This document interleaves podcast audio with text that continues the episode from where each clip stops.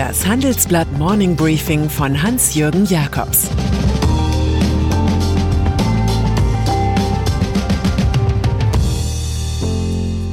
Guten Morgen allerseits. Heute ist Donnerstag, der 6. August. Und das sind heute unsere Themen. Der Schock von Beirut. Was ist los mit der Justiz? Die Clusteridee im Viruskampf. Im Folgenden hören Sie eine kurze werbliche Einspielung. Danach geht es mit dem Morning Briefing weiter. Dieser Podcast wird präsentiert von HP und Intel. Was Mitarbeitern das Leben leichter macht? Die smarten Lösungen der HP Notebooks mit Intel Core V Pro Prozessor. Heute schon wie morgen arbeiten. Mehr dazu in den Show Notes. Libanon. Die Explosionswellen von Beirut schocken noch immer die Welt. Immer klarer wird, dass die Behörden trotz etlicher Warnungen 2700 Tonnen explosivsten Ammoniumnitrats ungesichert in einer Hafenhalle lagern ließen. Mindestens 135 Menschen sind gestorben, mehr als 5000 verletzt, leitende Mitarbeiter der Hafenverwaltung wurden festgenommen. Libanon, auch ein Failed State auf der Landkarte politischer Missbildungen, braucht einen Neustart. Im Handelsblatt Interview gibt Volker Pertes, Direktor der Stiftung Wissenschaft und Politik, eine Lageeinschätzung. Er sagt, der Libanon leidet unter schlechter Führung. Dieser Eindruck wird bleiben, wenn die Scherben zusammengekehrt sind. Korruption sei weit verbreitet und führe dazu, dass Gesetze nicht eingehalten werden. Europa solle nicht einfach Geld auf den Tisch legen, sondern dabei helfen, die notwendigen Reformen auf den Weg zu bringen. Justiz wie fragil das System der juristischen Eliten derzeit in Deutschland ist, zeigen zwei aktuelle Beispiele. Da ist etwa Hessens prominentester Korruptionsbekämpfer, der Oberstaatsanwalt Alexander B., der im Verdacht steht, in mindestens zwei Fällen selbst Schmiergeld kassiert zu haben. Das kam offenbar von Firmen, die mit Gutachten und der Vermittlung von Sachverständigen für die Justiz betraut wurden. Biedermann B., der zum Brandstifter wurde, hinterließ als gesuchter Referent bei seinen Vorträgen im Übrigen gerne eine Weisheit. Zuwendungen sind wie Wasser, sie finden immer einen Weg.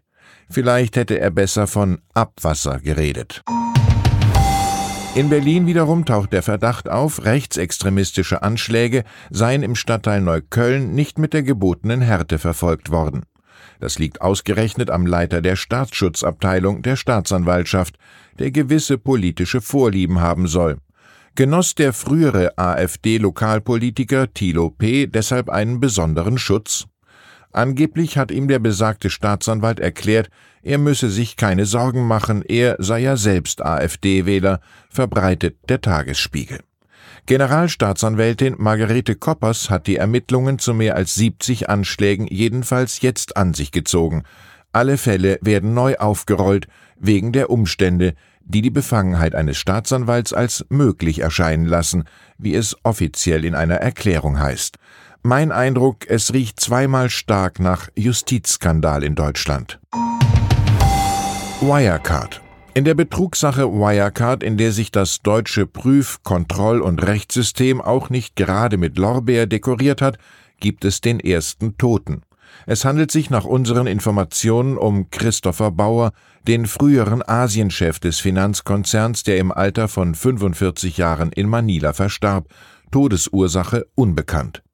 Zuletzt führten Bauer und seine Frau jene beiden ominösen philippinischen Zahlungsabwickler über die Wirecard einen Großteil seiner Phantomumsätze erzielte.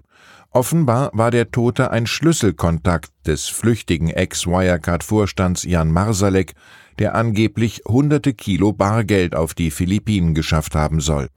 In diesem Wirtschaftskrimi fehlt wirklich keiner der handelsüblichen Erzählmomente. Elektroautos Aufs erste ist die Botschaft so schön, dass man sie am liebsten dick unterstrichen aufschreiben möchte. Die staatliche Kaufprämie wirkt. Es kommt zum, wenn auch verspäteten Boom der Elektroautos in Deutschland. Es gebe einen regelrechten Push, sagt BMW-Chef Oliver Zipse. Doch beim näheren Hinsehen zeigen sich in dem idyllischen Bild hässliche Risse, wie unser Titelkomplex offenbart. Der Boom umfasst vor allem Plug-in-Hybride, bei denen der eingebaute Elektromotor zuweilen wie eine Tarnung bei weiterhin hohem Benzinverbrauch wirkt. Im Juli stiegen die Neuzulassungen um fast 485 Prozent. Bei reinen Elektroautos wuchs die Zahl der Neuzulassungen dagegen um 182 Prozent.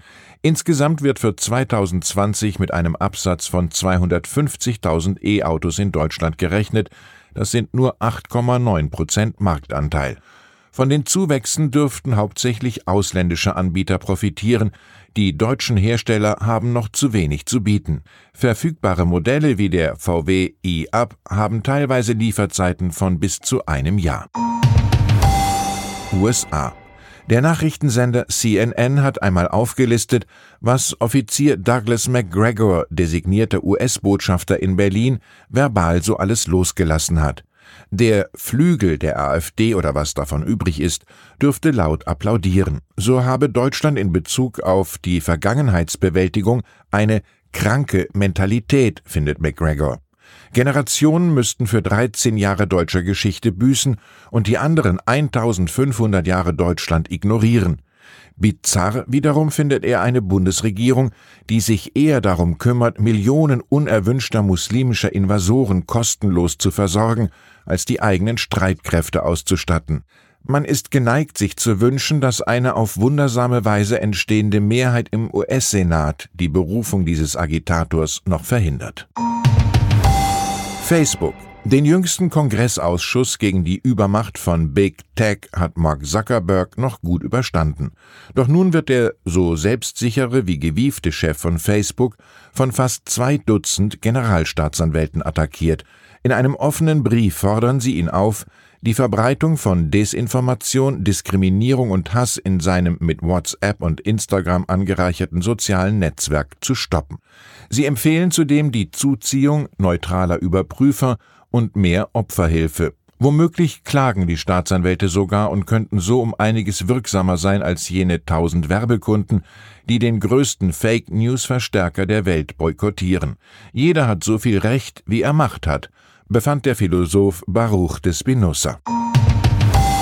Coronavirus. Und dann ist da noch der Virologe Christian Drosten, der inmitten der deutschen Debatte um Maskenzwang und Maskenbußgeld ganz andere Akzente setzt. In einem Gastbeitrag für die Zeit empfiehlt er sich nach japanischem Vorbild auf Cluster zu konzentrieren, denn die trieben die Pandemie voran. Es sei wichtiger, solche Cluster einzudämmen, als Einzelfälle durch eine breite Testung auszukundschaften, sonst würden die Gesundheitsämter überfordert.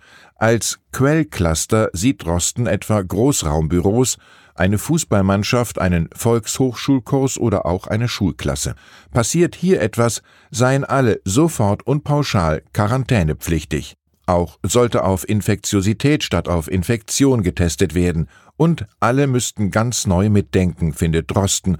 Die zweite Welle habe eine ganz andere Dynamik.